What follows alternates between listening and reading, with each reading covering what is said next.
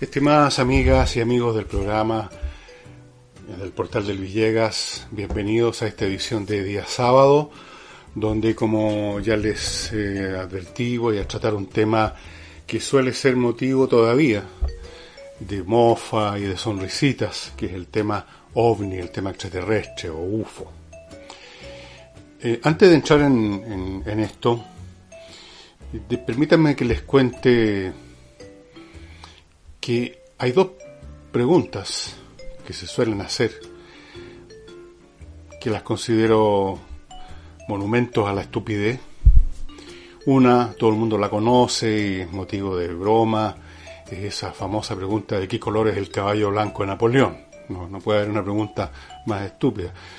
Pero quizás más estúpida que esa pregunta es esta otra que voy a hacerles ahora, que tiene el descaro de aparecer con un aire solemne y se suele pronunciar con seriedad, como si se estuviera tratando un tema metafísico de la mayor envergadura.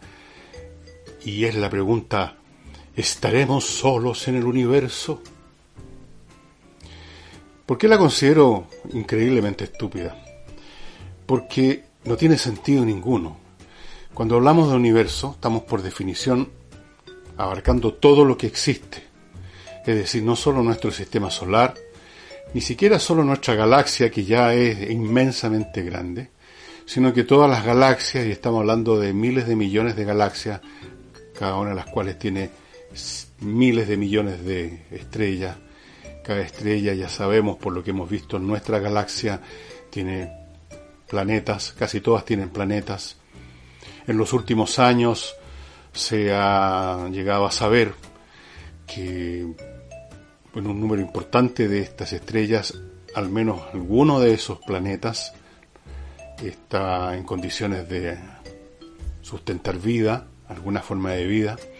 Entonces, si esa pregunta alguna vez tuvo sentido, hoy en día no tiene ninguno. Ya sabemos lo inmenso, lo infinito que es el universo. Y suponer que en los trillones, cuatrillones de planetas, no hay nada, ninguno con vida, que somos el único planeta. ¿Por qué?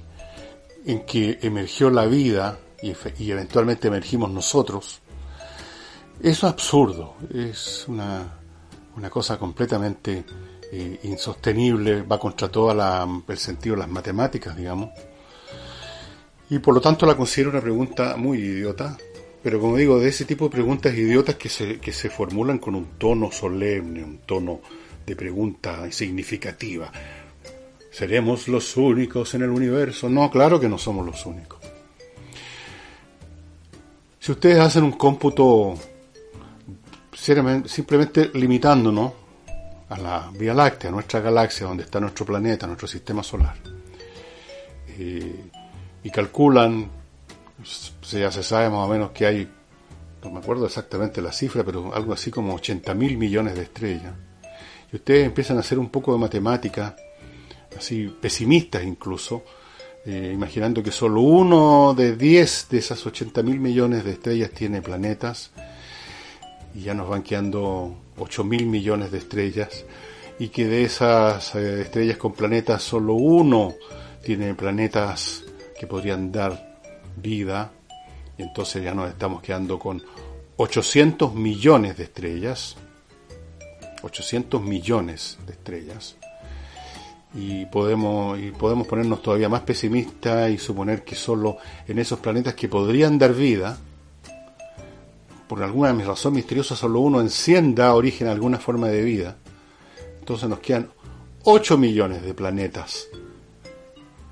Y así pueden ustedes seguir aplicándole divisiones así bien espartanas. E igual van a llegar a conclusión de que pueden existir fácilmente miles de formas de vida inteligente en nuestra galaxia y si siguen haciendo reducciones eh, pueden llegar a la conclusión mínima de que pueden haber en nuestra galaxia unas 80, 800, 200 o 500 altas civilizaciones. ¿Para qué hablar si tomamos en cuenta las demás galaxias?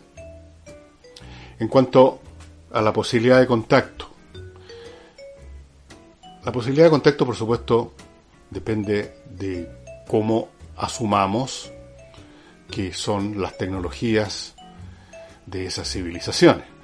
Haciendo uso de nuestras tecnologías, yo he escuchado a muchos, abro comillas, científicos, que les gusta dar cátedra sobre todo, eh, que se afirman en esto de que hay un límite que es la velocidad de la luz, que nada puede sobrepasar la velocidad de la luz, y que por lo tanto, mira usted las distancias, me dicen, la estrella más cercana está a cuatro años luz, o sea que viajando a la luz usted se demoraría cuatro años terrestres en llegar allá y viceversa.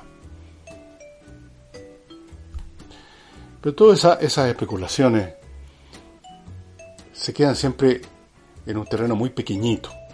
Y de hecho, si ustedes retroceden en la historia de las ciencias, retroceden 100, 200, 300 años, ustedes van a encontrar una superabundancia de científicos que en un momento dado, de acuerdo a los conocimientos que ellos tenían, que la humanidad tenía en ese momento, niegan absolutamente tal o cual cosa. Unos pocos años antes que los hermanos Wright hicieran volar este avioncito casi de juguete que voló unos pocos metros, pero voló, un científico, un académico, sacó un libro demostrando que no se podía volar, que no, había, no era posible volar con una máquina más pesada que el aire. Nunca van a faltar argumentos para demostrar que el conocimiento que yo, fulano de tal, científico, tengo sobre tal cosa, eh, es el límite absoluto conocimiento, hasta ahí nomás llegamos, y cualquier eh, especulación que vaya más allá de eso es una estupidez. Puede ser que la velocidad de la luz sea efectivamente insuperable, si entendemos velocidad como el desplazamiento de un cuerpo por el espacio, en el sentido tradicional que tiene el concepto de moverse en el espacio, cosas más rápidas, más lentas, y la más rápida de todas para moverse en el espacio sería la onda lumínica. Bueno, pero con eso no, no avanzamos mucho, la verdad, porque eh, ¿Por qué, ¿Por qué espacio? ¿Por cuál espacio se mueve tal o cual cosa? ¿Por qué tenemos que suponer que un vehículo de otra civilización es como un vehículo terrestre, o sea, un artefacto físico que se traslada de un punto del espacio a otro y que eh, su velocidad es el tiempo que toma para recorrer cierta cantidad de espacio entonces resulta que el espacio que hay entre una estrella y nuestro planeta es tan grande que se demoraría mucho. ¿Cómo sabemos?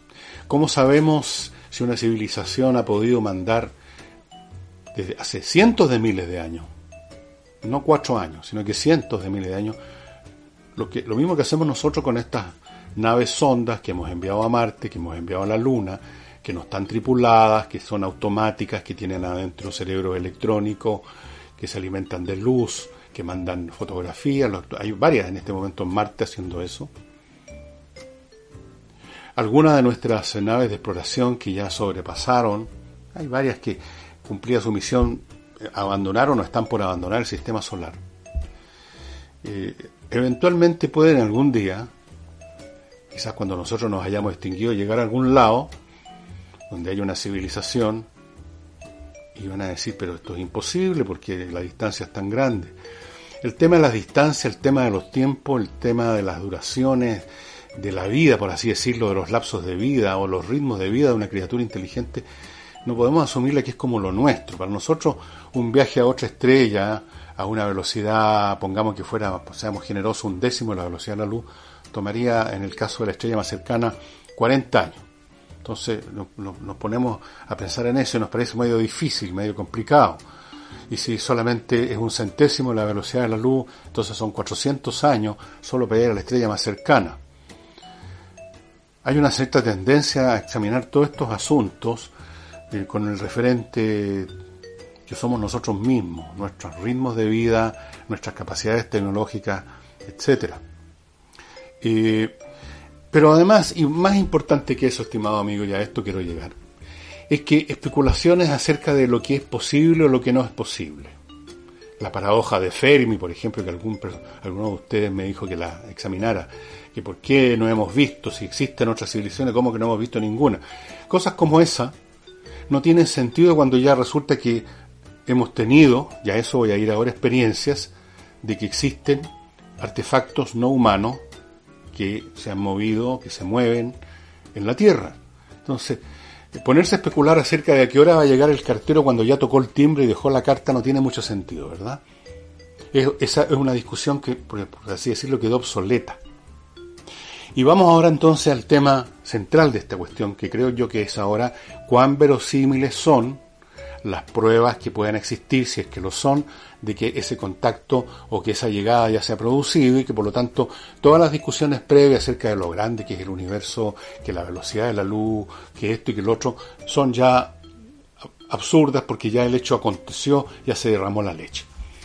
Partamos primero con un poco de historia acerca de cuándo empezó este cuento en los tiempos modernos eh, cuando empezó a hablarse de platillos voladores, que era la expresión que se usaba originalmente, cuando yo era niño, después se empezó a hablar de los ovnis, en los países de habla hispana por lo menos, objeto volador no identificado, eh, que viene de la de UFO, Unidentified Flying Object en inglés, ahora están usando otra expresión, objetos aéreos no identificados, etc. Todo esto partió, estimados amigos, en tiempos modernos, porque avistamientos, pero interpretados de otra forma, han existido desde tiempos muy remotos y hay pruebas de ella histórica, arqueológica. Empezó en junio de 24 del año 47 cuando un señor llamado Kenneth Arnold, que había sido oficial de la Fuerza Aérea, estaba volando en su avión civil, una avioneta, y observó nueve objetos de resplandor azul moviéndose en formación en B a una enorme velocidad. Esto es lo que él vio con sus ojos, un piloto experimentado, en perfecto estado de salud. Eh, cuando esto lo refirió a las autoridades, el asunto llegó a la prensa y como él dijo, miren, la forma de estos objetos era como cuando uno tira un platillo eh, o por el, hacia la superficie del agua y va rebotando. Entonces algún periodista dijo, ah, platillos voladores. Ahí viene, ese es el origen de la expresión platillos voladores. Ese fue el primer evento, podríamos decir, que, en, que en que estos fenómenos cobraron un nombre, platillos voladores. Ese mismo año, en Roxwell, pueblo chiquito, de una región bastante semidesértica en Estados Unidos, donde hay rancheros que se dedican poco a la ganadería, cosas como esa. Eh, algunos rancheros dijeron haber visto algo que se estrellaba y dijeron haber recogido, dijo este ranchero, una persona con nombre y apellido que recogió una serie de restos metálicos de un, material como alusa, como el que tenemos ahora, este material flexible, estamos hablando del año 47, no se había inventado. Eh, el asunto llegó a la radio, a la prensa de ese pueblito, Roswell, salió la publicación, ustedes pueden ver en, en, YouTube el facsímil de la tapa del diario donde se dice que llegaron, qué sé yo, un oficial de la Fuerza Aérea habló de, lo, de que se había producido este evento, pero ya en dos días rápidamente las autoridades superiores tomaron cartas en el asunto y comenzó la operación encubrimiento. El propietario de la radio que había difundido el asunto se le insinuó, se le dijo, estas cosas se han sabido después, han sido documentadas, el personaje, sus hijos, los familiares, los que trabajaban en esa estación de radio han contado lo que pasó, llegaron unas personas muy serias, no sé si eran civiles o militares, y le dijeron que mejor no siguiera contando esa historia o iba a perder la licencia de, para transmitir con su radio, en el diario lo mismo, se dijo que había sido un experimento, de la Fuerza Aérea, eh, del proyecto Mogul, que lo que había caído era un globo, un globo que tenían para espiar supuestos experimentos atómicos rusos, y que eso era lo secreto, pero que no había ninguna nave espacial, etcétera, y se cubrió todo el asunto con eso. Años después, muchos, pero muchos años después, el oficial que ustedes también pueden ver en YouTube, en una oficina, hincado en el suelo, con una sonrisita no muy convincente, mostrando unos restos así, mientras alguien decía, estos son los restos de un globo, en esa época dijeron no para espionar a los soviéticos, sino que un globo meteorológico. Em, apareció este oficial diciendo esto, se dijo que no había nada, rápidamente el asunto se cubrió, había sido simplemente un globo meteorológico, las personas que habían tenido alguna experiencia directa se les insinuó que cerraran la boquita. Algunos han contado años después historias de, horror respecto a cómo los presionaron. El señor oficial que contó, que ustedes van a ver en una fotografía arrollado en el suelo mostrando unos restos, se llama Jeffrey Marcel. Bueno, ese señor Marcel, muchos años después, no sé si en los 80 o 90, cuando ya estaba por morir, estaba muy viejo, viejo, viejo, viejo, y, ya no le importaba ni una cosa, contó la firme, dijo, no, no, no, nunca fue eso un globo meteorológico. La verdad es que recogimos, nosotros no vimos caer ninguna cosa, pero recogimos una serie de elementos absolutamente ajenos a la tecnología humana un metal, por ejemplo, una, que no se podía eh, romper, que no se podía perforar, no había manera y sin embargo era tan flexible como un pedazo de alusa foil. Cosas como esa. Eso dijo Jeffrey Marcel, un poco antes de morir. Paréntesis, no es el único personaje que en algún momento fue testigo de algo y lo presionaron y luego de viejo contó la firme. Pero voy a seguir eh, hablando de estos eventos, entre los miles que hay, en 1957, en Texas, en un pueblo pequeño, docenas, docenas de ciudadanos observaron no solamente unas luces que se navegaban en formación por el cielo, sino que a todos al mismo tiempo el auto les dejó de funcionar. Ustedes habrán visto que en muchas películas de ovnis y de extraterrestres, la escena del tipo que se le para el motor, es, como, es bastante frecuente, se origina en este evento. De ahí sacaron la idea en Hollywood. Entonces llegaron las autoridades y dijeron que había sido un problema de una tormenta eléctrica, pero en realidad no había habido ni una tormenta de ninguna clase en esa localidad, pero esa fue la versión oficial y hasta aquí nomás llegó la cosa, señores, para la casa. Voy a saltarme un montón de años. En 1976, para irme a otro país, Irán, una persona llama a una base aérea y dice que hay un objeto luminoso que es completamente que no es un avión, que no es un helicóptero, etcétera, que está en tal posición cerca de la capital de Irán, que es Teherán. Entonces, eh, la Fuerza Aérea iraní despachó dos F-4,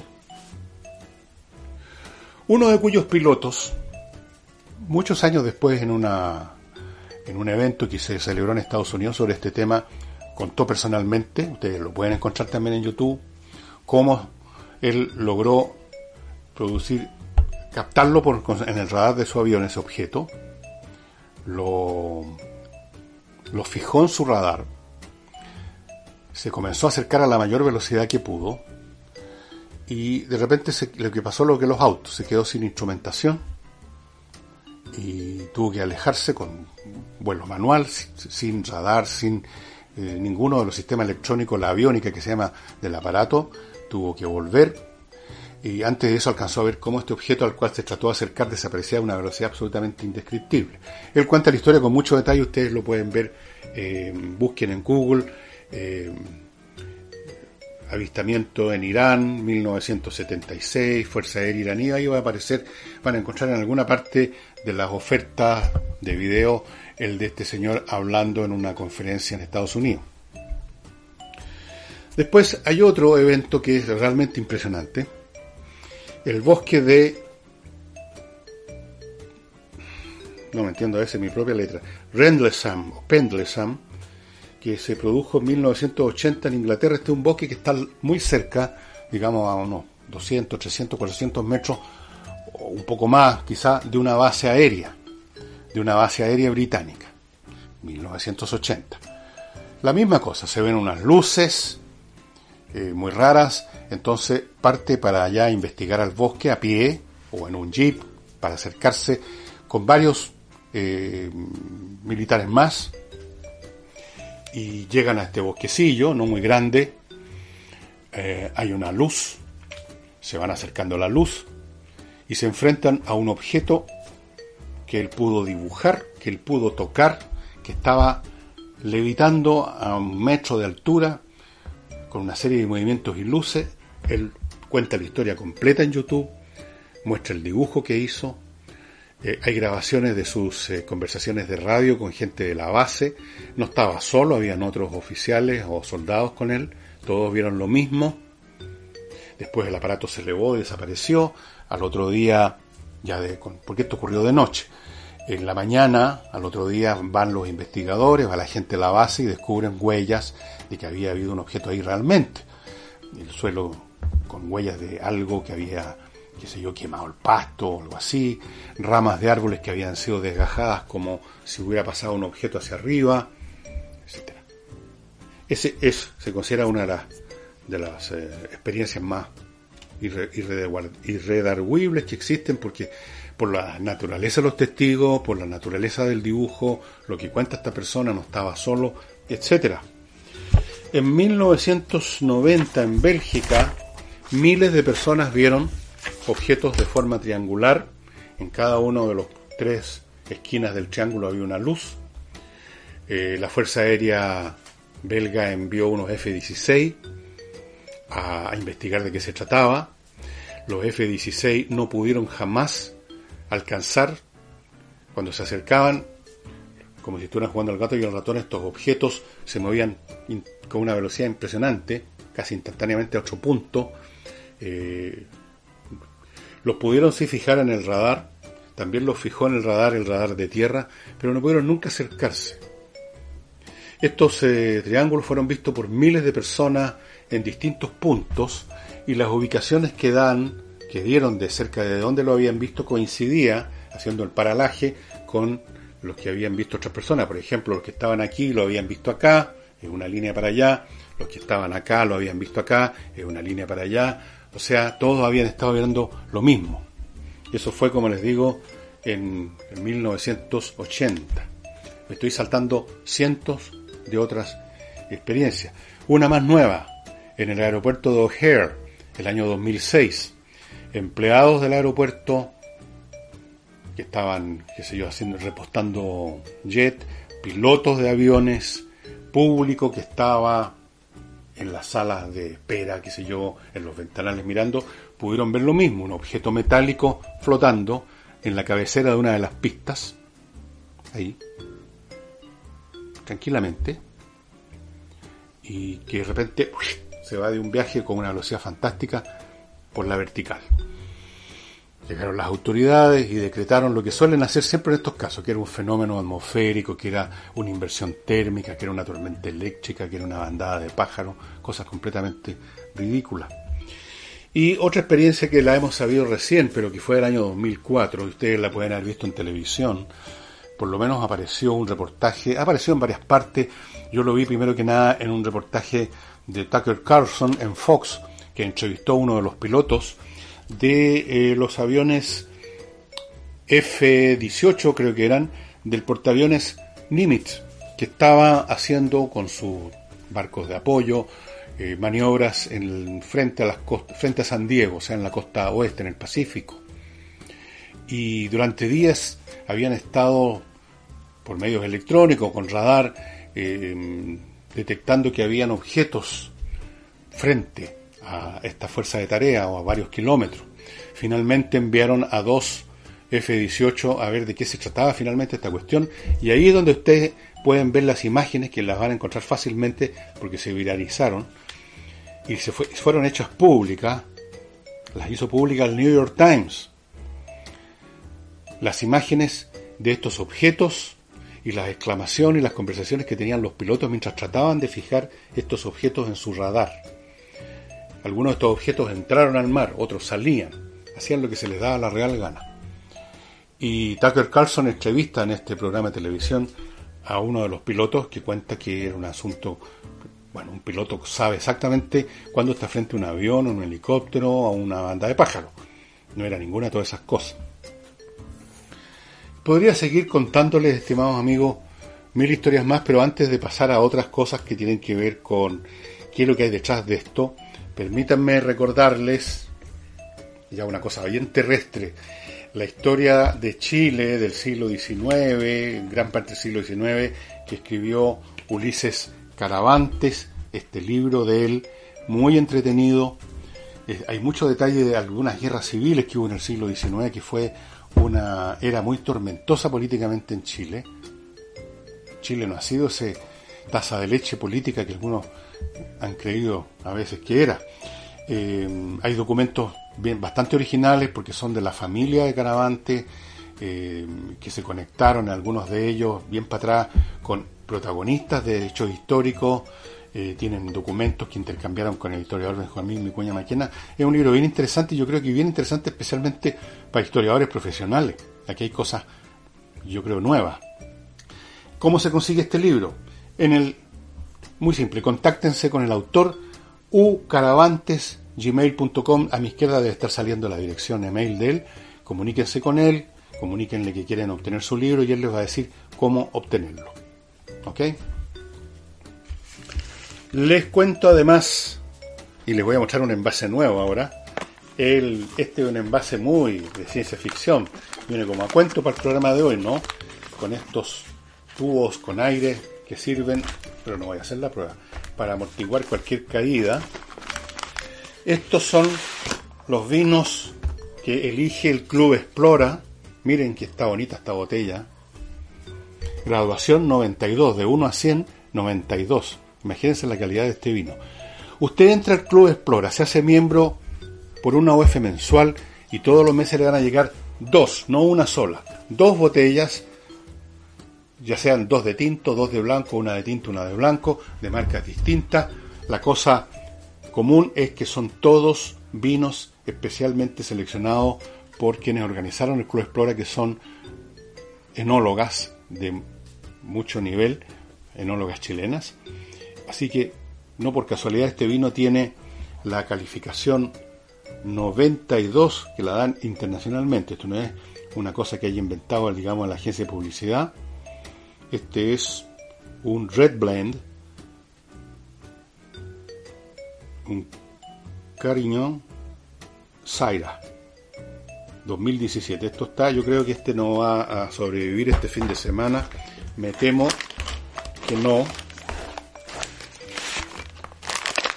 Usted además puede regalar esto. Usted puede regalar una suscripción, una gift card de un mes, de dos meses, lo que quiera a la persona que le quiera hacer el regalo. Pero qué mejor regalo para uno, ¿no? Tener la oportunidad todos los meses de probar dos vinos realmente excepcionales por una UF. ¿Qué tanto será? Total. Estamos en una época así como de Doomsday, con tantas cosas tremendas que le han pasado a nuestro país y al planeta, que ya como que hay que darse gusto, ¿no es cierto? Club Explora, estimados amigos, ellas, ellos, los del Club Explora, saben hacer llegar los vinos a su domicilio. No tenga problema con eso, van a llegarle. Y no olviden el jardinero.cl, este sitio web de esta familia que tiene esta empresa que se dedica a cuidar, a promover, a mantener, a mononar, a mejorar, a adornar jardines institucionales y de casas. Si a usted le gustan los jardines, si usted ama los árboles, las plantas, las flores, póngase en manos del jardinero y va a tener un jardín mucho mejor. Podado a tiempo, cómo se debe, cuándo se debe, fertilizado, desinfectado, arreglado, una planta que está aquí se la ponen acá para que funcione mejor. Mil cosas para mejorar su jardín de una forma muy accesible, eljardinero.cl.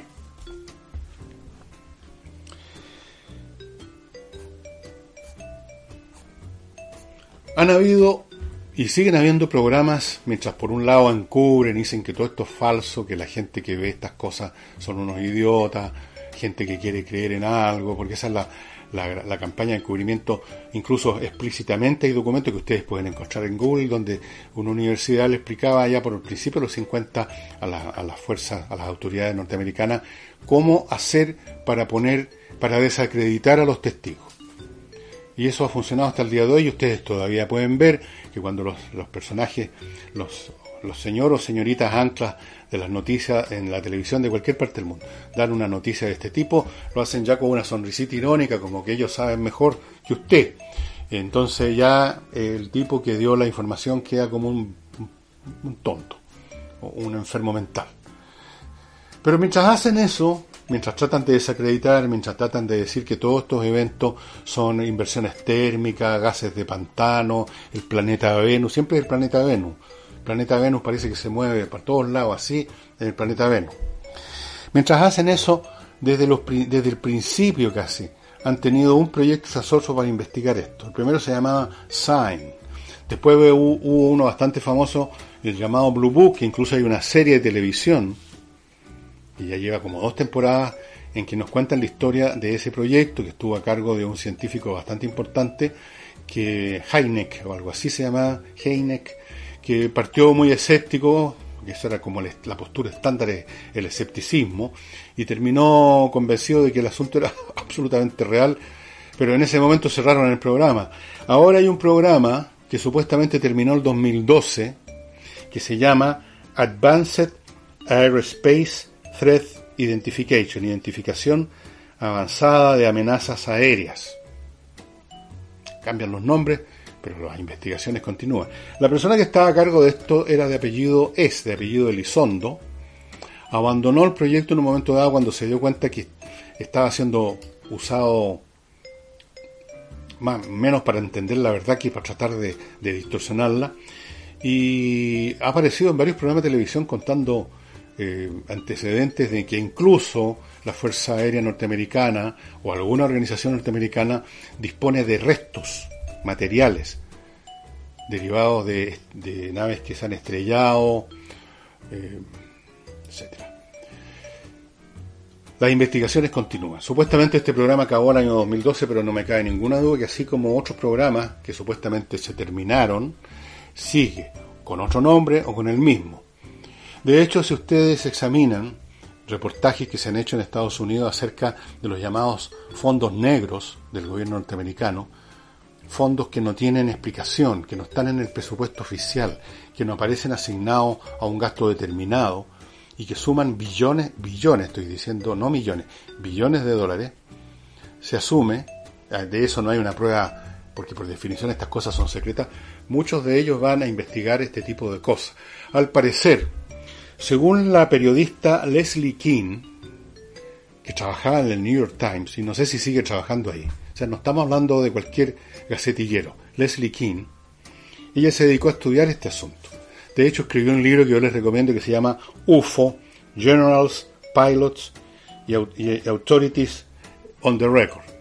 Ella es un libro que, en que se basa en entrevistar a todas estas personas, a oficiales, de la Fuerza Aérea, a pilotos comerciales, a pilotos de combate, a autoridades de distinto grado de Estados Unidos y de otras partes que hayan tenido alguna vinculación con el tema.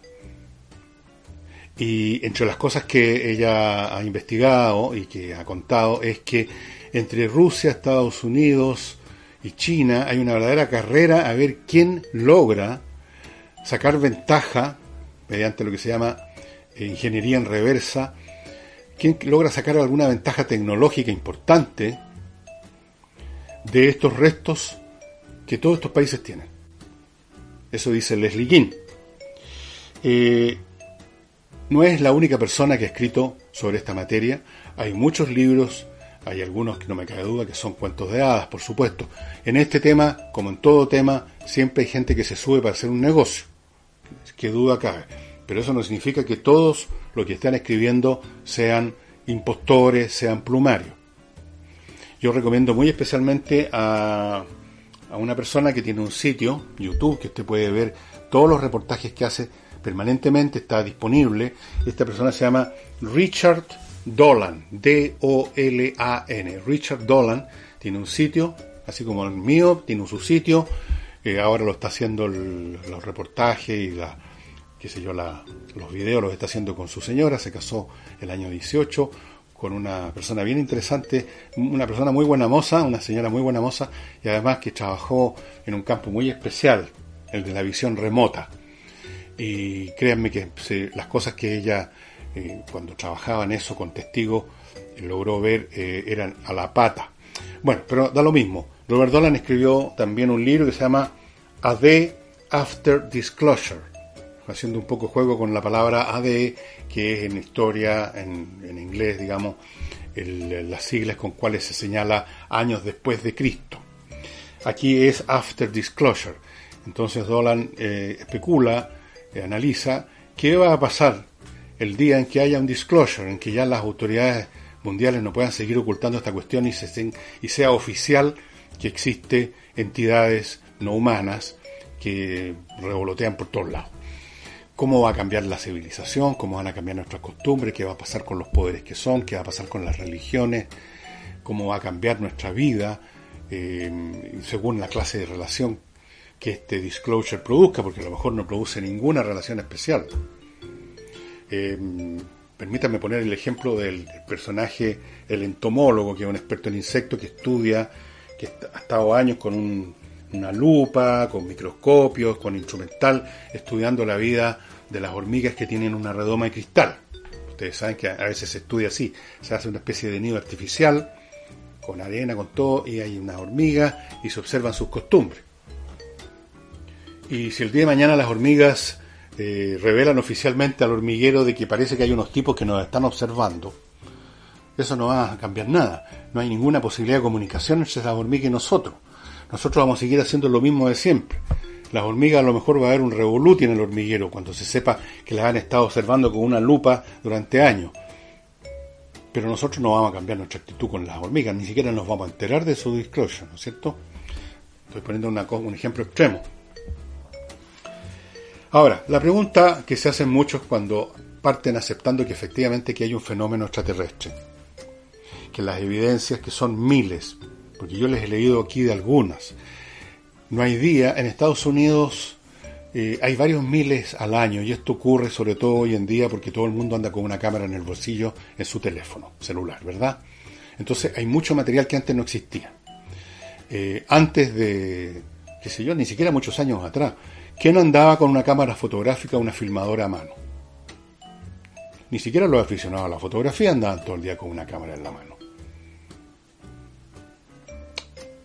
Hoy en día sí. Todo el mundo tiene por default una cámara, incluso una filmadora, podríamos decir, en la mano.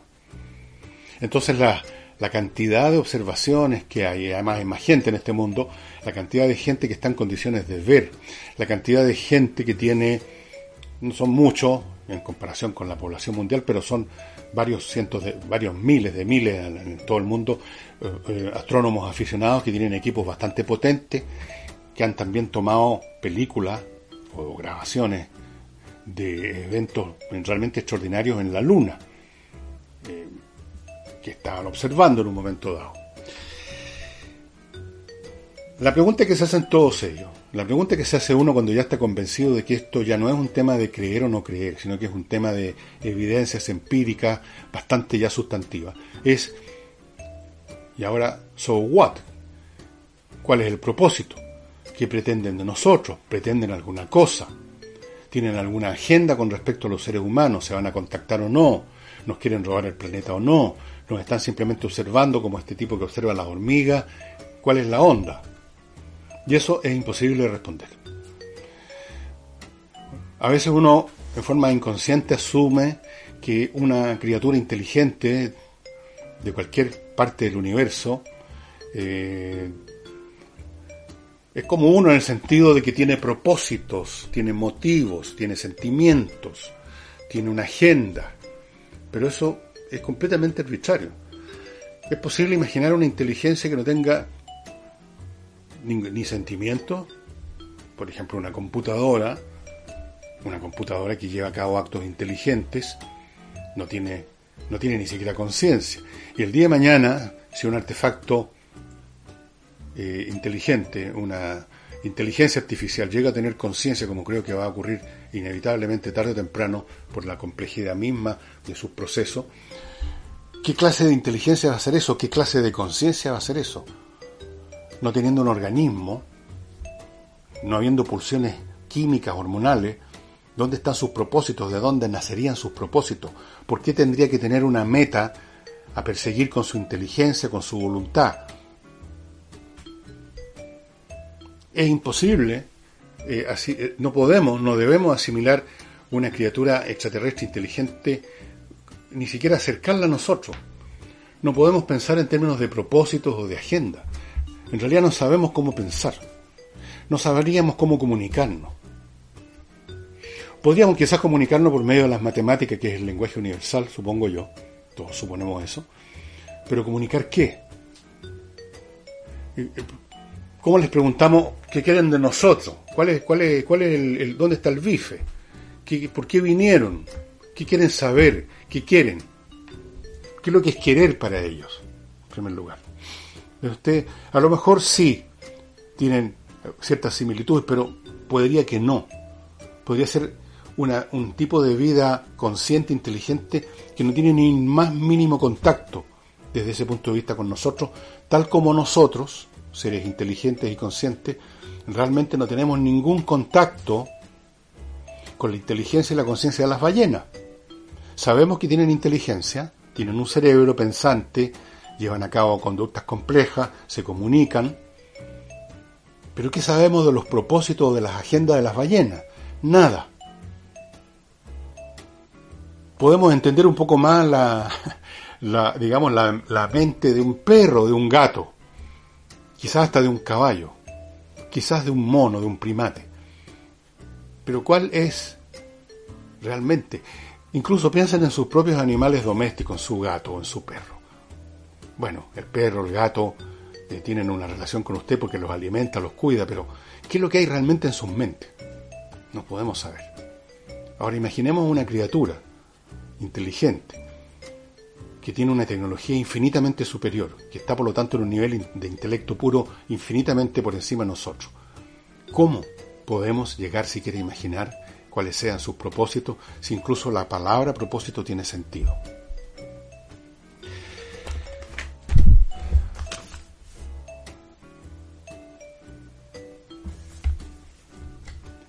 Lo que sí es evidente, si ustedes no se ciegan, no se cierran por este prurito de aparecer como que usted es una persona inteligente porque es escéptica, a pesar de que, ojo, estimados amigos, el escepticismo que es simplemente a priori es tan poco racional como la creencia a priori. Creer o no creer, así porque sí, son iguales en su falta de raciocinio. Yo insisto, este no es un tema de creer o no creer. Si se trata del tema de Dios, sí, porque no hay ningún mecanismo, prueba empírica que permita probar la existencia o probar la inexistencia. Entonces ahí no nos queda otra cosa que el salto de la fe. Pero aquí se trata de artefactos, supuestamente. Por lo tanto, entran en el territorio de lo empíricamente observable y que ha sido observado, grabado, fotografiado. Entonces no es cuestión de decir creo o no creo, sino que es cuestión de decir las evidencias me parecen suficientes o las evidencias no me convencen todavía. Eso es razonable. A mí las evidencias me parecen tan evidentes ya a esta altura, son tan numerosas, vienen de personas tan creíbles. No, no cualquier, digamos, sopenco que dijo que había visto, digamos, volar una, una nave espacial con un tipo con antena, Estamos hablando de autoridades civiles, un ministro de Canadá, pilotos comerciales, pilotos de guerra, astrónomos, hombres de ciencia, algunos, los que se atreven a ir contra lo que la opinión de sus colegas, y es muy difícil para los científicos hacer eso, pierden toda credibilidad en el mundillo donde se mueven. Pero para mí existe evidencia suficiente. Así que no es que yo sea un creyente, soy simplemente una persona que está convencido de que las evidencias empíricas son suficientes y punto. Y si hay alguno que le parece que son insuficientes, ok, eso también es razonable. Pero ya esto hace rato, estimados amigos, que traspasó, el salió del territorio de la creencia y está en el territorio de la evidencia. Voy a poner un último ejemplo de cuál es la diferencia entre una cosa y otra, entre creer en Dios y el tema de la evidencia. Creer o no creer en Dios, como le digo, es un acto de fe, porque no hay manera de probarlo o no probarlo empíricamente. Pero si yo digo una cosa incluso absurda, como que alrededor del planeta Neptuno hay una torta de que está en órbita. Ustedes pueden pensar, y con toda razón, que es una estupidez descomunal. Pero es algo que se puede probar físicamente. Eventualmente uno podría viajar a Neptuno y ver si hay una torta novio en órbita. Es entonces un tema, por absurdo que parezca a primera vista, de evidencia empírica. Y eso lo pone en otro plano lo pone en un plano distinto al de la creencia. Bueno, estimados amigos, eh, para los interesados en este tema, yo antes recomendaba un sitio que parece que se murió porque algo pasó con la persona que lo manejaba, parece que tuvo un colapso nervioso, alguna cosa, no sé. Em, pero hay un, este sitio de Richard Dolan es muy bueno, él es un tipo muy sensato, un historiador, casado con esta, esta señora, muy agradable los dos, tienen montones de temas súper interesantes en su sitio en la red, búsquenlo, Richard Dolan, como mínimo se van a entretener cuenta muchas historias, analiza muchas cosas, entrevista gente vinculada con este tema o con otros temas también eh, de interés extraordinario. Pero básicamente el tema UFO, que es, lo dice él, lo ha dicho alguna vez, y yo creo que tiene toda la razón, el tema, en, algún sentido, cuando se revele finalmente, va a constituir el hecho más importante de toda la historia humana, por supuesto. Eh, pero falta para eso que se revele que se revele desde el punto de vista de lo que la gente entiende por revelación, en otras palabras, cuando es verdad oficial. Hoy en día, la gente ha sido convencida que aquello que no viene de fuentes oficiales es automáticamente falso, lo llaman los fake news. Obviamente que hay en este tema, como en todos, noticias falsas, producidas, hechas a la confeccionadas para producir un efecto o inventadas por algún ocioso. Pero antiguamente, cuando digo antiguamente me refiero a hace unos pocos años atrás, uno partía de la base de que aquello que no era oficial podía ser falso, pero podía ser verdadero. Pero ahora se ha ido institucionalizando esto, de que si no es oficial, si no viene de una cadena de televisión oficial, si no lo dijo una autoridad oficial del gobierno, entonces automáticamente es fake news. Créanme que hay más fake news en el mundo oficial que en el mundo informal. Y eso sería todo, estimados amigos. Vayan al sitio de Richard Dolan, se van a entretener mucho. Hay otros eh, sitios interesantes en el History Channel, tienen una sección que se llama em, Aliens de, la, antigüedad, digamos, eh, que tiene que venir con gente que investiga eh, los grabados, los textos, los dibujos, las pinturas, las inscripciones de distintas civilizaciones que podrían estar reflejando un contacto extraterrestre visto con las posturas, las ideas y la visión que tenían hombres de la antigüedad, por supuesto, que no es la misma que la nuestra. Y eso sería todo, espero que lo hayan disfrutado. Nos veremos la próxima semana. Ya estoy pensando y preparando un nuevo Matiné muy Noche, que espero que salga en algún momento la próxima semana, que va a tratar del tema que más le interesa a los jóvenes y mucho le interesa a todos, salvo los que ya estamos muy viejos y no podemos entrar en esas materias. Adivinen cuál será ese tema.